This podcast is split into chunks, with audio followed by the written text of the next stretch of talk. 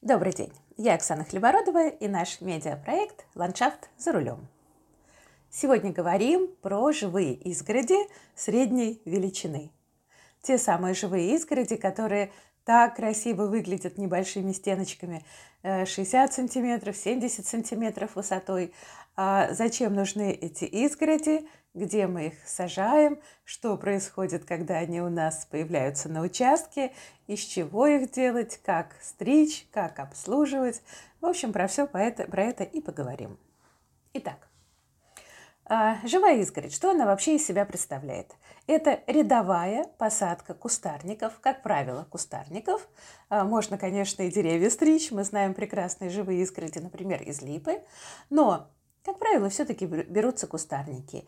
И э, будучи посаженными в одну траншейку э, на э, небольшом расстоянии дружка от дружки, при регулярных стрижках они очень быстро смыкаются и образуют плотную, действительно, стеночку, изгородь, называйте как хотите, но во всяком случае кустарники все солдатиками стоят дружка к дружке, бачок к бачку, и пустот между ними уже не наблюдается. Значит, смотрите, что получается. Эти изгороди всегда а, что-то архитектурное, что-то структурное. И когда они появляются на участке, ну, участок сразу приобретает такой парковый немножко характер. Вот где они уместны, где не очень. Смотрите, изгородь не должна быть на участке ни с того ни с сего. Вот идут туда, идут у нас посадки такие, ну, посадки природные, неприродные, во всяком случае, ну, какие-то художественные, свободные. И вдруг ни с того ни с сего раз кусочек живой изгороди. Вот иногда видишь такое в, в садах. Вот, понимаете, она чудно выглядит. Вот изгородь на то она изгородь. Она может идти вдоль дорожки. Или если она идет где-то в посадках, ну, понимаете, там либо до нее газон, после нее посадки, либо это система каких-то изгородей, которые просто создают какую-то геометрию в посадках. Вот понимаете, она не совсем самодостаточный элемент. Она все-таки для чего-то. Вот она должна быть как-то логически оправдана, ее наличие должно быть оправдано в саду.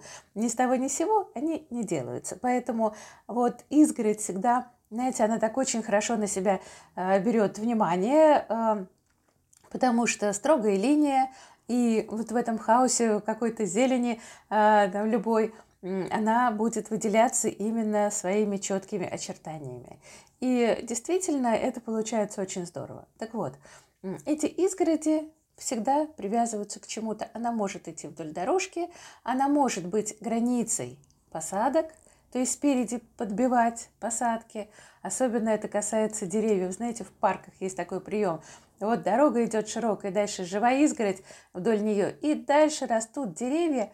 Вы знаете, причем очень красиво. Они получаются как бы в такой в невидимой зоне. Но это изгороди уже немножко повыше должны быть. А, то есть идет изгородь, и над ней возвышаются уже кроны деревьев, то есть вся нижняя часть а, того того участка, где эти деревья растут, а, закрыто, в общем-то, от глаз. Так, если заглянуть за живую изгородь, да, там видно сорняки, одуванчики. А если не смотреть, то все очень красиво и прилично идет вдоль дорожки изгородь, и дальше красивые кроны деревья. И уж какие там одуванчики, сныть внутри, вот это вообще никого не колышет и не волнует. Там тень, там такая обычно сыренькая немножко атмосфера в тени, и вот просто красивые кроны деревьев э, мы видим. А все, что вот это вот безобразие внизу, которое требует довольно большого ухода, мы не видим.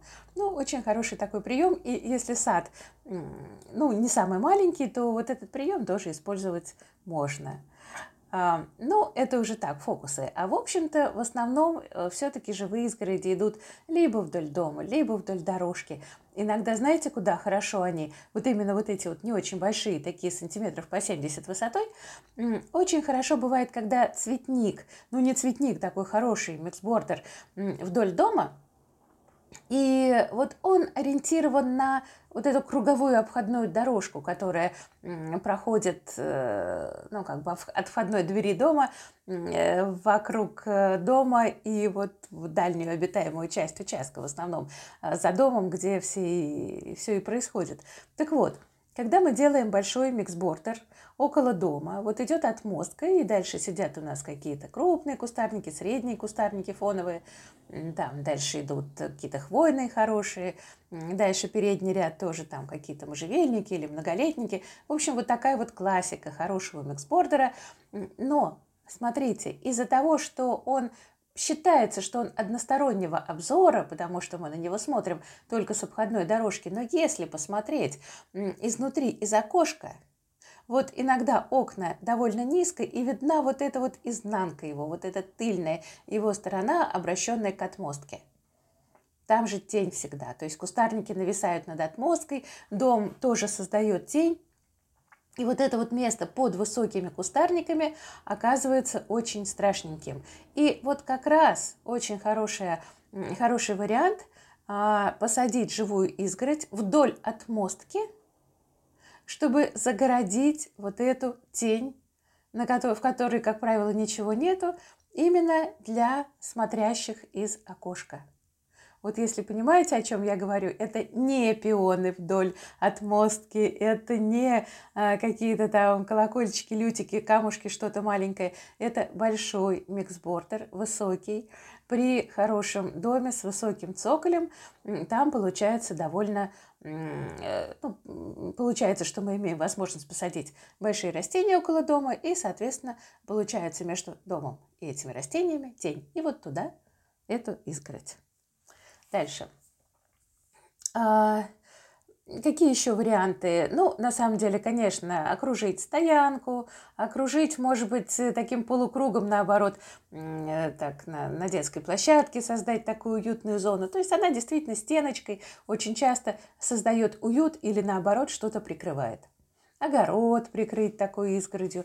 Вот э, огород, кстати, тоже. Его же нельзя высокой живой изгородью прикрыть. Там, естественно, его нельзя затенять, нельзя, чтобы наши помидоры оказывались в тени. Но вот такая вот небольшая живая изгородь прекрасно. Просто прекрасно. То есть мы затеняем нижнюю часть э, огорода при взгляде издали. В общем-то, он оказывается у нас немножко прикрытым хотя бы. Вот. Ну и так далее. В общем, все вы наверняка а, представляете себе эти живые изгороди. И если вы задумались уже о посадке такой изгороди у себя на участке, то давайте посмотрим, из чего. Ну, вот самая лучшая культура – это кизильник блестящий. А, опять же, я говорю про наш э, московский регион, про среднюю полосу, полосу России, потому что чуть южнее – это уже Берючина, еще чуть южнее – это уже Самшит и так далее, пошло-поехало. А, но у нас, к сожалению, даже Берючина немножечко подмерзает, она хорошо растет в таких закрытых, э, закрытых местах, там, где нету ветра, в полутени она прекрасно растет. То есть, если участок такой чуть-чуть под пологом леса, но все-таки свет пробивается, вот там берючина хорошо себя показывает. Но, в общем-то, кизильник прекрасный. Кизильник прекрасный, особенно осенью, когда эти живые изгороды краснеют. Кизильник довольно медленно растет. Кизильник э, не такой, э, знаете, ну, он не такой неубиваемый, что ли, а, как, допустим, спиреи. То есть можно живую изгородь из спиреи сделать, это не вопрос. Из любого, из чего угодно, на самом деле, живые изгороди делаются. Но из кизильника она получается такая самая элитная. Она такая темно-зеленая. У нее такая насыщенная, хорошая фактура. Из-за того, что он медленно растет, он хорошо держит форму. В общем, на самом деле, кизильник – это наше все. А, дальше. Из чего еще хорошо? Очень хорошо делать из смородины альпийской. Смородина просто альпийская, смородина чуть более компактная, э, шмид, э, альпийская шмид. И э, вот эта смородина как раз очень хороша э, в огороде отбивать огород, такой хорошей полосой, хорошей стеночкой. То есть мы как-то чувствуем, что она что-то так близко к огородной теме. Ну, хоть она и смородина, что-то там съедобное, конечно, на ней растет, но не сильно, не сильно съедобное и не сильно растет, скажем так. При стрижке ягод образуется, конечно, очень мало, потому что, ну, все-таки мы состригаем все, что может э, цвести. Это немножко не про то история. То есть это история как раз про э, нецветущую как бы часть э, растений, а, потому что ну, изгородь должна быть изгородью, она должна быть неизменной, она должна быть такая всегда ровная и э, любое цветение дает нам некую такую потом неопрятность. То есть, да, можем, конечно, немножко отпустить ее, чтобы она подцвела, потом обратно отстричь. Но, как правило, знаете, если очень хочется, чтобы какое-то растение подцвело, ну, посадите его в другое место. Не надо его так сильно э, стричь, и, и пусть оно подцветет в свое удовольствие, в наше удовольствие. А то, что живая изгородь, конечно, она должна быть ровной всегда. Дальше, вот по поводу еще цветения и не цветения, конечно, очень хорошие изгороди получаются из спиреи грифшейма. Это, если знаете, спирея, которая цветет по весне, таким белым а, каскадом, белым шатром, буквально вся покрывается белыми цветками. Так вот, она еще и очень хороша в стрижке и тоже дает те самые прекрасные нам 70 сантиметров, а, э, причем знаете, вот у нее из-за того, что мелкий лист, она очень быстро нарастает во все стороны, она дает довольно плотную поверхность, но она не такая темная, как кизильник. Она такая сероватая, бледноватая. Это тоже хорошо. Можно их и компоновать одну с другой. Они разные, они а, а более салатовая смородина альпийская, да. Но все у нас будет разное. Так вот, э, из перегревшейма как раз будет не очень хорошо цвести, то есть совсем слабо цвести, конечно, если мы ее будем стричь. Поэтому вот что-нибудь одно, либо на цветение, но без стрижки, либо со стрижкой, но тогда не ждать цветения. А, дальше, что еще у нас хорошо стрижется? Ну, Дерины, конечно, дерины и пузыреплодники. Из них, в принципе, можно и больше делать изгороди, выше делать изгороди и плотнее. То есть это уже считаются изгороди такие, ну, как бы средне-крупного, крупно-среднего размера, называйте как хотите, но, как правило, это уже выше 70 сантиметров, хотя, в общем, а, в этих габаритах ее тоже можно держать. На самом деле все, конечно, стремится вырасти выше, и кизильник стремится вырасти выше, но с кизильником как-то проще, проще бороться. На самом деле, знаете, даже у нас есть участок, на котором 40-сантиметровая изгородь из пузыреплодника – держится уже э, больше 10 лет. То есть при регулярной стрижке, в общем-то, можно м, держать кустарники какими угодно низкими. Но периодически, конечно, э, немножко ее подновлять. То есть раз так срезала немножко пониже и опять даешь по чуть-чуть отрасти. Вот. Э, стригутся, конечно, все кустарники по несколько раз за сезон. Те, а, что быстро растут, бывает, что и раз в неделю поначалу надо прищипывать. Потом как-то они адаптируются, начинают уже более мелкие выпускать листочки, более короткие междоузли у них. Ну, в общем, потом они как-то входят в, ну, в какой-то такой режим а, стеночный режим изгороди. Но поначалу, да, поначалу они пытаются выстреливать сильными побегами, мощными. Вот. И а, Дальше, значит, смотря, что мы хотим. То есть, пожалуйста, из деринов тоже можно стричь такие изгороди. Но, смотрите, у дерина и у пузыреплодника уже лист гораздо крупнее, чем у кизильника, чем у спиреи грифшейма, чем у смородины альпийской. И когда мы близко подходим к этой изгороди, мы видим, особенно когда мы работаем кусторезом, таким, а, ну вот, аккумуляторным, да, большим, который ничего не разбирает, там ему отмахнул и все, то э, когда мы подходим ближе, мы видим и обтрепанные листочки, и срезанные наполовину, и какие-то немножко пеньки веток, э, которые чуть-чуть торчат из плоскости. В общем, это не совсем та элитная поверхность, когда листочек к листочку. Вот если мы хотим листочек к листочку, мы должны с вами выбирать те растения, у которых этот листочек относительно мелкий. Вот так. А, поэтому все живые изгороди из дерена, пузыреплодника, из, э, ну, чего еще, что еще можно стричь? Да все можно стричь. На самом деле, действительно, стричь можно абсолютно все смородина золотистая, там, хотите лох э, э, серебристый, хотите, а, ну что еще, ну, барбарисы у нас тоже в нашем регионе немного подмерзают, чуть южнее великолепные изгороди из барбарисов получаются. В общем, действительно, на самом деле, из всех кустарников практически получаются очень хорошие живые изгороди. А вот желтая акация, из которой в Москве стригутся живые изгороди еще с советских времен, карагана древовидная, она называется по-научному. Так вот, у нее есть такое свойство. Она при стрижке вместо того, чтобы обрастать по всей длине побегов, то есть вот набирать массу, она начинает выпускать новые побеги только из верхушечной части э, состриженного побега. То есть вот верхушка, и она там начинает просто выпускать пучок маленьких таких листиков, а снизу она не очень хочет давать новые побеги.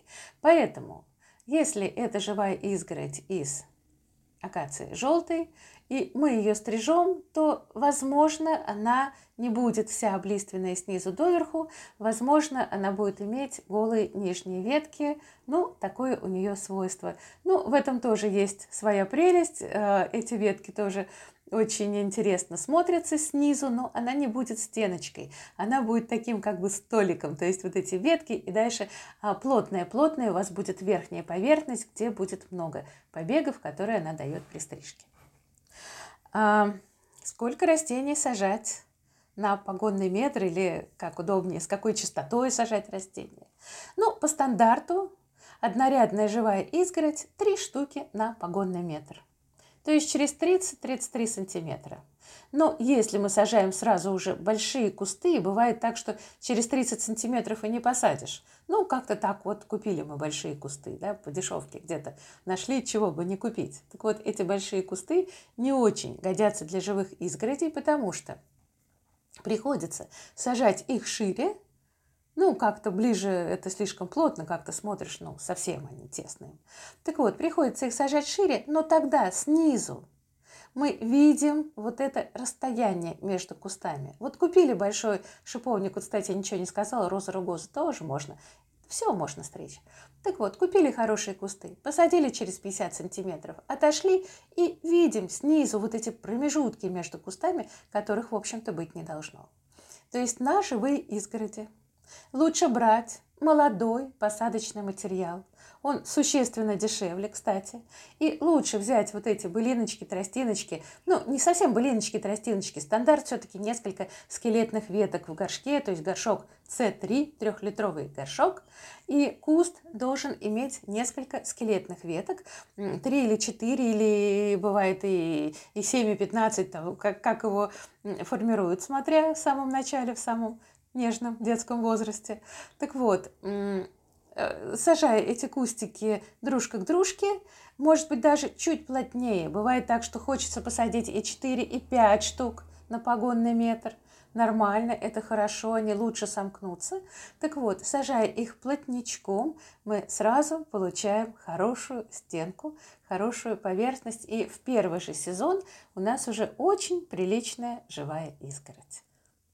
Дальше, если нам надо более широкую изгородь, мы можем посадить э, в два ряда, то есть это называется двухрядная посадка. Те же самые три штуки на погонный метр в каждом ряду, то есть шесть штук на э, погонный метр живой изгороди. Сажаем, естественно, в шахматном порядке. Первый ряд, один, другой, третий. Второй ряд в промежутке между первым и вторым, вторым, третьим и дальше третьим и четвертым. И получается сразу широкенькая, хорошая, такая очень солидненькая живая изгородь. Ну, что еще сказать? А, вы можете прочитать э, в книжках или услышать, что э, при посадке живой изгороди сразу надо кустарники срезать на пень. На пень, то есть низко-низко. Ну, тут смотрите, если вы покупаете кустарники, у которых там полторы ветки и листики только наверху, и еще корешок не очень хороший, не очень развитый, бывают такие молодые кустики в продаже, то э, если вы их сажаете, дайте им возможность сначала укорениться. Отрезать успеете. И вот когда они укоренились, когда уже пошли в рост, вот тогда можно срезать их пониже. Для чего режет пониже? Для того, чтобы, естественно, они становились пушистее и ветвились. А наша живая изгородь будет хорошей только тогда, когда будет много пушистых веток, которые во все стороны дают побеги. Только тогда нам будет чего стричь и будет на что смотреть. А, если же мы берем кустики сразу хорошие, сразу пушистые, которые уже обрезали на пень, когда выращивали, ну, тут ничего особо резать не надо, чуть-чуть подровнять вверх, ну, просто уже посмотреть по обстановке. И последний хитрый способ добиться появления множества веток, множества побегов. При посадке кустарников можно их чуть заглубить в землю, то есть присыпать землей чуть выше того уровня, на котором они сидели в горшке. И тогда они начнут выпускать из тех веток, которые окажутся в земле, э, через некоторое время уже и новые корешки. И кроме того, они будут давать большое количество побегов снизу, дополнительных побегов. И у вас сразу получится пушистый куст. Вот так. Ну, конечно, живая изгородь – это тема неисчерпаемая. Сегодня мы поговорили о средних живых изгородях и а, когда-нибудь еще поговорим о маленьких, партерных, бордюрных и поговорим о больших, которые уже можно использовать в качестве забора и в качестве ограждения. На сегодня пока все.